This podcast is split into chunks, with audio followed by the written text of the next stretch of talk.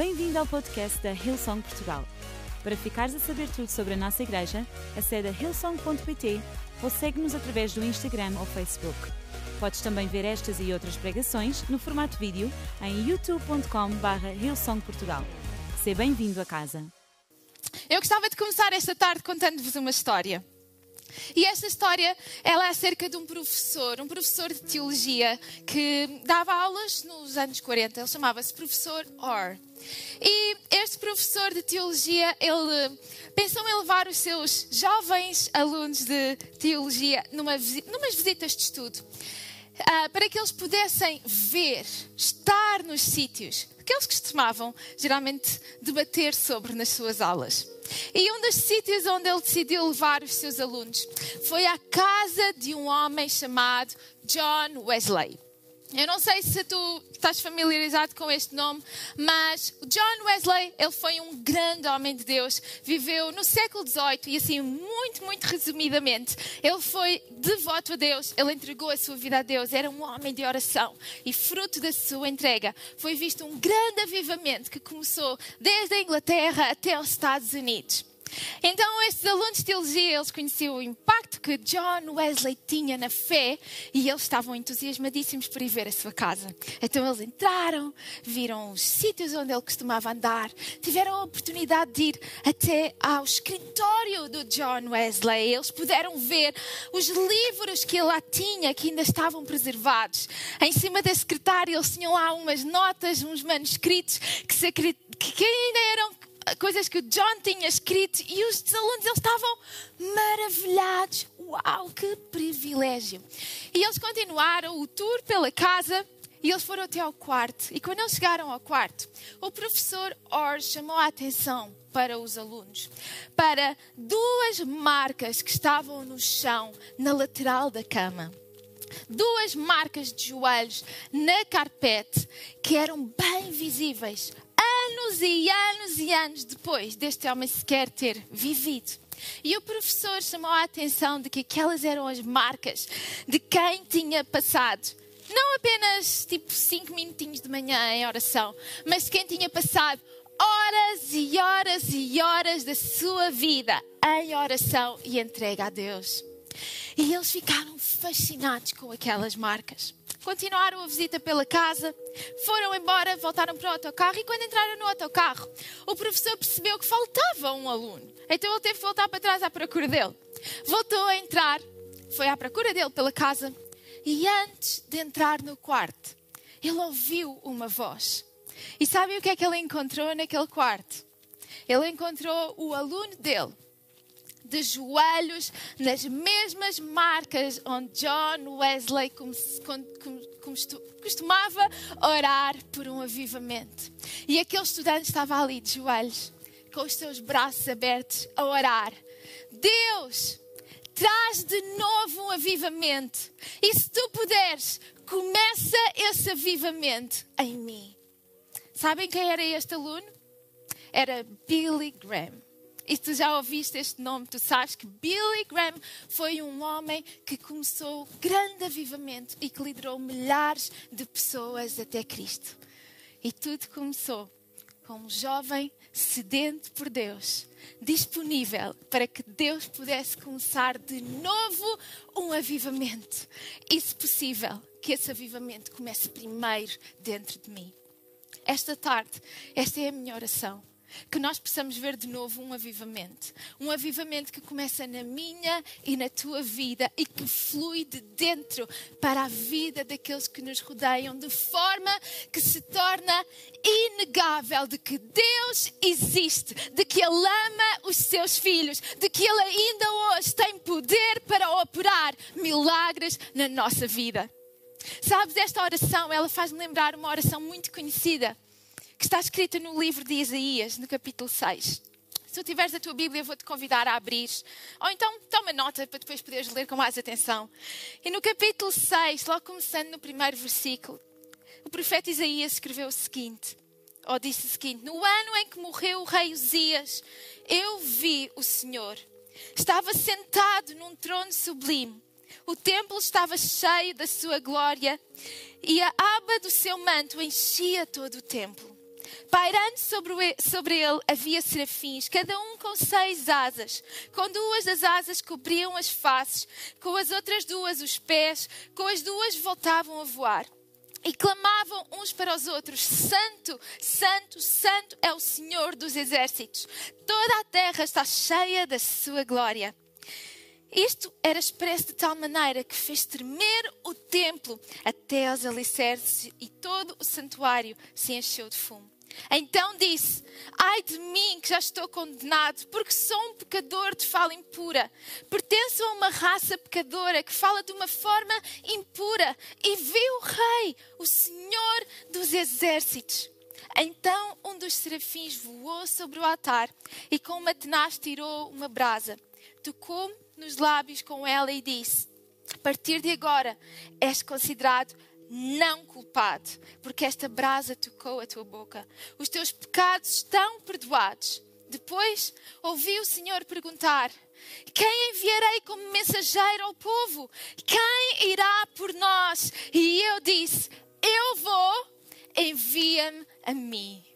Eu vou, envia-me a mim. Salta-me aqui à vista a ausência de algumas palavras nesta passagem sobretudo algumas perguntas que Isaías não faz a Deus. Quando Deus pergunta a quem eu vou enviar, ele diz: Eu vou. Ele, Isaías ele não perguntou, mas ir aonde? Falar a quem? Dizer o quê? Eles vão gostar de mim? Com que condições é que eu tenho de ir? Quais vão ser as minhas regalias ao ir? Quais são os meus benefícios com isso? Eventualmente, o que é que eu vou perder? Isaías não faz perguntas. Mas perante a grandeza de Deus, ele só tem uma resposta: sim, eu vou, envia-me a mim, Deus. Sabes? Para vermos avivamento acontecer na nossa terra, Deus vai sempre enviar homens como eu e tu. Apesar das nossas fragilidades, apesar dos nossos problemas e das nossas circunstâncias, são pessoas como eu, tu e Isaías, que Deus sempre usou e sempre irá usar para trazer um avivamento a esta terra.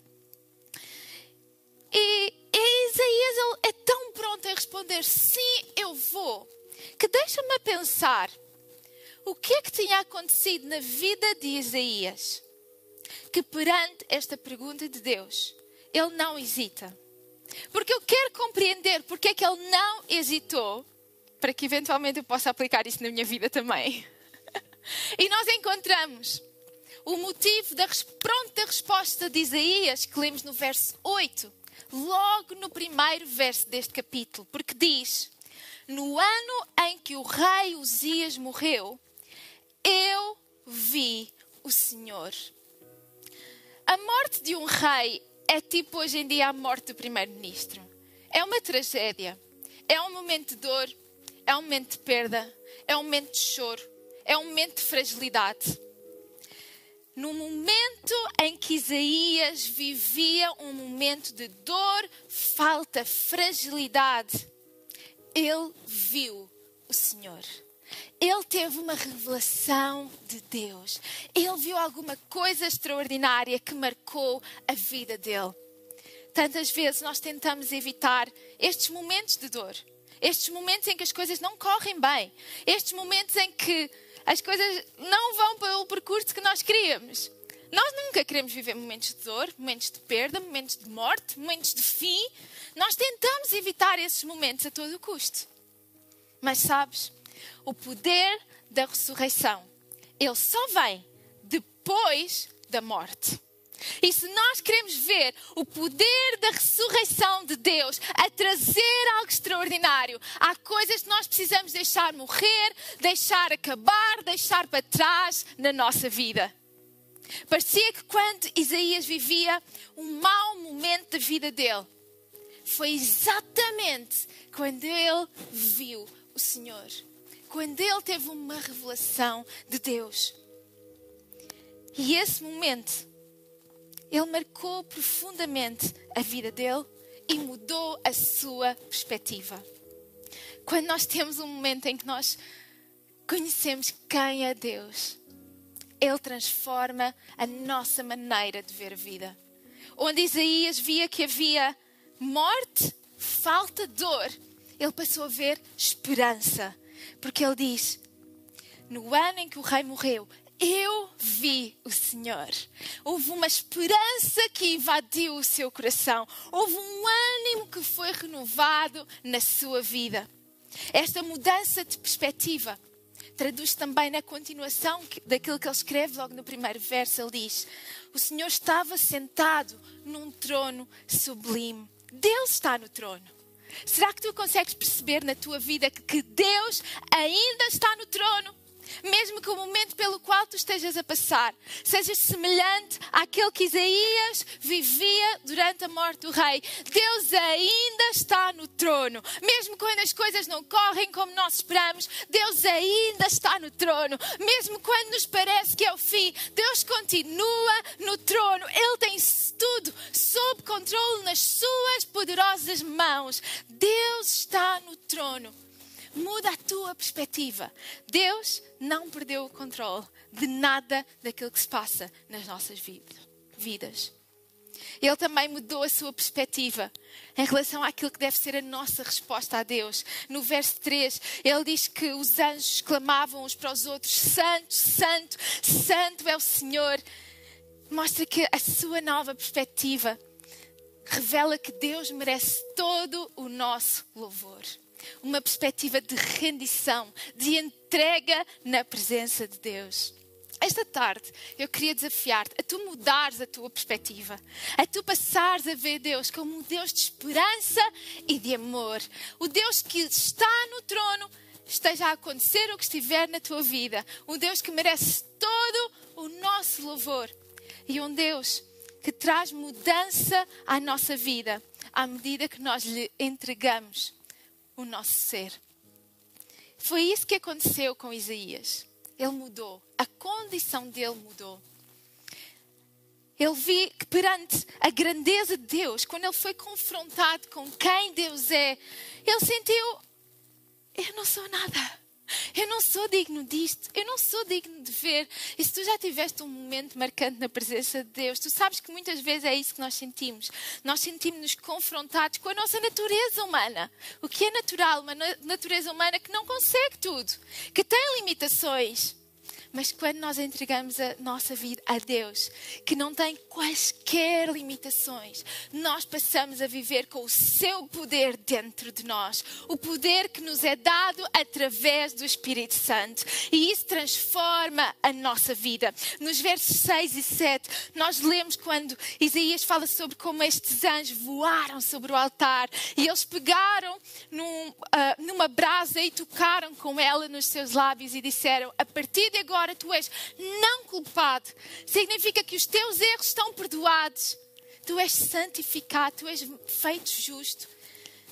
Aqui, esta, esta passagem que fala acerca de, da brasa e do fogo. Na Bíblia, o fogo, ele significa purificação quando passamos pelo fogo, aquilo que é utilizado a analogia do fogo na Bíblia significa que é purificado. Se calhar tu olhas para a tua vida e tu sentes-te envergonhado por algumas coisas, mas deixa-me dizer-te: na presença de Deus tu és purificado. Na presença de Deus tu és declarado não culpado. Na presença de Deus tu és amado, és escolhido. Na presença de Deus a tua vida tem um significado e um propósito. Se tu já viveste um momento assim com Deus, com certeza eu acho que neste momento tu estás a lembrar dele. Tu lembras-te quando Deus te fez sentir desta maneira. Se calhar foi quando tu aceitaste a salvação de Cristo pela primeira vez na tua vida. Ou se calhar foi depois de um momento afastado da tua, fé, da tua fé, quando tu regressaste à fé em Cristo. E tu sentes um arder no teu coração, onde tu compreendes que Deus está contigo, que Ele é por ti, que Ele te ama e que nada te pode afastar do amor de Deus. Sabem, eu tenho uma filha, uma filha que tem um ano. Ela é pequenina ainda, mas ela adora este jogo. É um jogo onde Aqui dentro tem umas formas e depois ela tem que conseguir acertar com as formas aqui nestas, nestas ranhuras. E ela gosta deste jogo e nós aproveitamos o jogo para lhe ensinar as cores e as formas. Mas como ela ainda é pequenina, ela não reconhece, e não faz bem a associação entre as cores e as formas. Aquilo que nós costumamos fazer para ir sempre reforçando as coisas é colocamos a forma que ela apanha, nós colocamos sempre essa ranhura virada para ela, perto dela. Então, se ela apanha o verde, o cilindro verde, eu coloco sempre esse, esse lado virado para ela e eu digo-lhe: verde, verde, vamos colocar o verde aqui. E ela coloca e depois bate palmas e fica toda contente. Mas às vezes, quando esta roda está virada, aquilo que ela faz é tentar encaixar à força na primeira ranhura que lhe aparece. Mesmo que não seja da forma nem da cor. Ela tenta a todo o custo enfiar, enfiar, enfiar. E ao final de alguns tempos nós temos que, não, não, o verde é aqui, aqui. E ela continua aqui, à força, à força, à força. E o que acontece geralmente é que ela acaba por se chatear e atirar com a forma para o outro lado. E acabou-se a brincadeira. Mas sabes, muitas vezes é dessa forma que nós vivemos. Deus, Ele chamou-te para um propósito. Ele tem um plano para a tua vida. Mas se tu continuares a viver pensando da maneira que o mundo pensa, mas tentando viver a tua vida a agradar a Deus, é como tentar encaixar a forma, mas ela não vai entrar. Nós precisamos de renovar a maneira como nós pensamos. Nós precisamos de alinhar a nossa vida e viver em obediência a Deus para que realmente o plano e o propósito que Ele tem para nós, que são perfeitos, muito melhor do que aquilo que nós podíamos pensar ou pedir para nós próprios, Ele seja realizado na nossa vida. E se calhar é isto que tu tens experimentado. É esta frustração que tu tens experimentado de querer fazer alguma coisa que está certa, de querer fazer aquilo que te completa, que te satisfaz, mas tu sentes que é como enfiar a forma na ranhura errada renova a tua forma de pensar, alinha os teus pensamentos com os de Deus, alinha a tua vida com aquilo que a palavra de Deus nos ensina e tu vais ver que tudo vai encaixar na perfeição, porque Deus está no trono. Porque Deus não perdeu o controle. Porque Deus continua a ter um propósito para cada um de nós que não pode ser cancelado por nada. E se assim tu deixares que Deus use a tua vida, alguma coisa extraordinária vai começar em ti e fluir a partir de ti. Isto é um momento em que nós dizemos: não vivo mais eu, mas Cristo vive em mim. Não vive mais eu, mas Cristo, Ele vive em mim e eu entrego-lhe aquilo que eu sou é um momento em que nós percebemos a grandeza de Deus e a nossa resposta é como Isaías: sim, eu vou, envia-me a mim. E se calhar vai envolver sacrifícios, se calhar vai incondicionar áreas da minha vida. Mas Deus, eu vou, envia-me a mim. A minha resposta a ti é sim, eu vou, usa-me a mim. Eu ouvi uma história, eu gostaria de convidar a banda a voltar a subir. Ouvi esta história e ela impactou-me muito também. Ela aconteceu há muitos anos atrás, numa pequena igreja e aquele pastor tinha o hábito, no final da reunião, ele estar sempre à porta um, a cumprimentar as pessoas que saíam. E as pessoas, à medida que saíam, diziam sempre: Muito obrigada pela palavra, esta, esta reunião, pastor. Muito obrigada, que Deus o abençoe. E ele dizia: Uma boa semana. Ele cumprimentava sempre as pessoas. E havia um senhor que, certo dia, foi ter com o pastor à saída e disse-lhe: Pastor, a minha resposta é sim. E o pastor perguntou: Mas qual é a pergunta? E o homem foi embora. Na semana seguinte, à medida que toda a gente saía, o homem esperou a sua vez e virou-se para o pastor e disse: Pastor, a minha resposta é sim. E o pastor disse outra vez: Mas qual é a pergunta? E o homem foi embora. E o pastor, na semana seguinte, o homem voltou a dizer-lhe a mesma coisa: Pastor, a minha resposta é sim. E o pastor disse-lhe: Esta semana eu vou beber um café contigo, porque tu tens que me explicar que resposta é essa que tu estás a dar. E quando eles se encontraram para conversar nessa semana, o homem disse-lhe: Pastor, a minha vida era amarrada pelo vício do álcool. Eu tinha uma dependência das drogas. Mas eu tive um momento com Deus. E Ele libertou a minha vida. Ele transformou quem eu sou. Ele transformou a maneira como eu vejo a vida e o mundo. Ele transformou a maneira como eu falo. Ele transformou quem eu sou e aquilo que eu mais quero é que outras pessoas possam ter a oportunidade de ser transformadas este, por este Deus. A minha resposta, pastor, é sim. Aquilo que o Senhor precisar que eu faça, eu estou aqui para fazer. O Senhor precisa que eu leve os sacos do lixo no final? Sim, eu levo. O Senhor precisa que eu faça uma. Uh, que eu conduza o church bus? Sim, eu vou. Aquilo que é necessário é uma oferta generosa do coração pela casa? Sim, porque porque eu quero que esta mensagem chegue a cada vez mais pessoas e que elas possam ter a oportunidade de ser transformadas como Deus o havia transformado. Quando nós somos confrontados pelo poderoso Deus que está conosco, presente sempre ao nosso lado, a nossa resposta é sim. A nossa resposta é eu quero, eu quero. O meu desejo é que nesta tarde a tua resposta possa ser sim. Se calhar a tua resposta possa ser sim, a tu deixar de viver um relacionamento com Deus arrefecido. E tu possas deixar que o Espírito de Deus possa reacender a chama do primeiro amor dentro do teu coração. Se calhar para muitos de vocês que me estão a ouvir agora mesmo, o teu sim é Jesus Cristo pela primeira vez. O Filho de Deus, aquele que nos traz a salvação e através do qual nós podemos ter um relacionamento com Deus. Então, esta tarde, eu queria dar-te a oportunidade de tu poderes dizer que sim a Deus.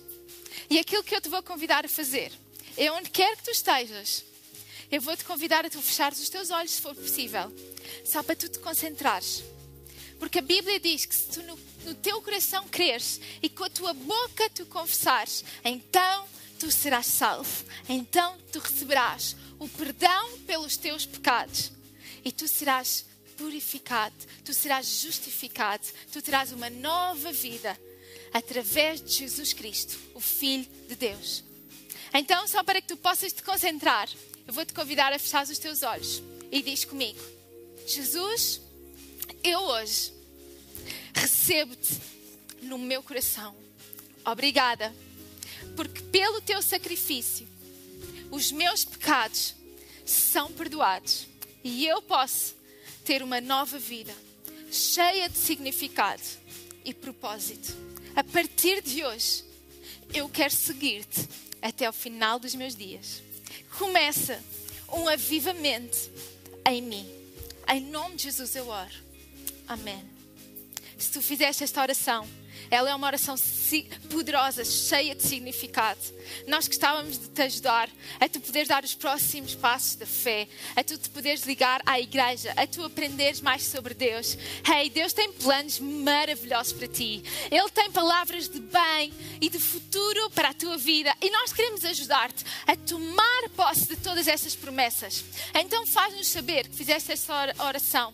Agora, na caixa dos comentários, no chat, tu podes colocar assim um emoji com uma mão aberta ou podes dizer: Eu repeti esta oração com a Priscila e os nossos pastores que estão neste momento a acompanhar o chat, eles vão entrar em contato contigo para te poder ajudar nos próximos passos da fé. Se tu não te sentires confortável em escrever no chat neste momento, ou se estiveres a ver esta reunião mais tarde, nós gostávamos de te convidar a preencheres um pequeno formulário em ilsong.pt barra Jesus, ilsong.pt barra Jesus, onde tu nos dás os teus contactos para podermos fazer exatamente a mesma coisa, entrar em contacto contigo, nos apresentarmos, sabermos como te podemos ajudar, a te ligares à igreja, a crescer na tua fé cristã e a tu conheceres mais daquilo que Deus tem para ti. Amém? Espero que tu possas estar neste momento a preencher o formulário ou a escrever no chat, porque ei, se fizeste esta oração, ela é um momento marcante na tua vida. Assim como nós contamos a história antes de Cristo e depois de Cristo, tu também vais contar uma história diferente depois de teres feito esta oração. Então, não estejas mais sozinho, nós queremos fazer vida contigo. Onde quer que tu estejas a ver-nos, no país ou fora do país, faz-nos saber que tu fizeste esta oração para nós te ajudarmos nos teus passos da fé. E igreja, se calhar alguns daqueles que me estão a ouvir esta tarde já tinham feito esta oração de salvação. Mas se calhar a nossa vida, o nosso relacionamento com Cristo, ele tem estado meio apagado. E nesta tarde, eu gostava de lançar-te um desafio. Que tu pudesses estender as tuas mãos num sinal de entrega e rendição na presença de Deus. E que tu pudesses fazer uma oração sincera. Deus, dá-me uma nova visão de quem tu és. Alinha a minha perspectiva contigo. Começa um avivamento na minha vida. Eu não quero viver um cristianismo morno. Eu quero viver de forma cheia do Espírito Santo. Uma forma que vai transformar quem eu sou e transformar o mundo à minha volta. Pois foi para isso que Deus te chamou, que Deus te escolheu, que Deus te criou. Então, nesta tarde, eu vou te desafiar a tu usares a letra desta canção. A que tu possas voltar a orar, Senhor traz um avivamento. Começa esse avivamento comigo e que esse avivamento possa trazer os céus aqui à terra, possa ser transformador, que nós possamos conhecer quem tu és, não pelos relatos que outros fazem, mas de uma forma íntima, pessoal, nova. Renova o Esta tarde nós entregamos-te as nossas vidas mais uma vez e que elas sejam para honra e glória de Jesus Cristo. Vamos cantar, igreja.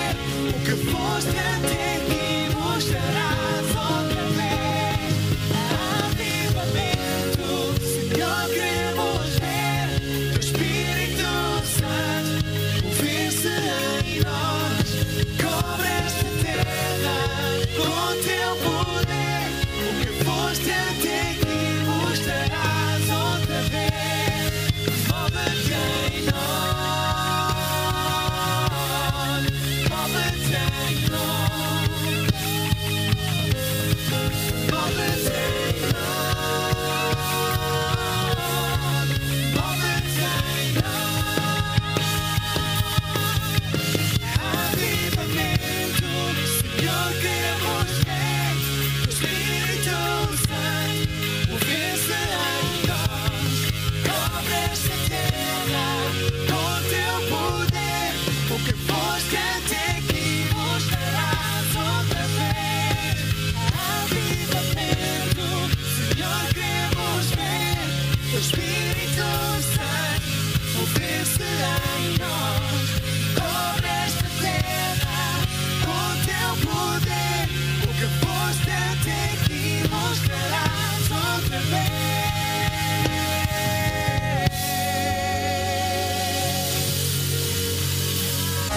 Esperamos que a mensagem de hoje te tenha inspirado e encorajado.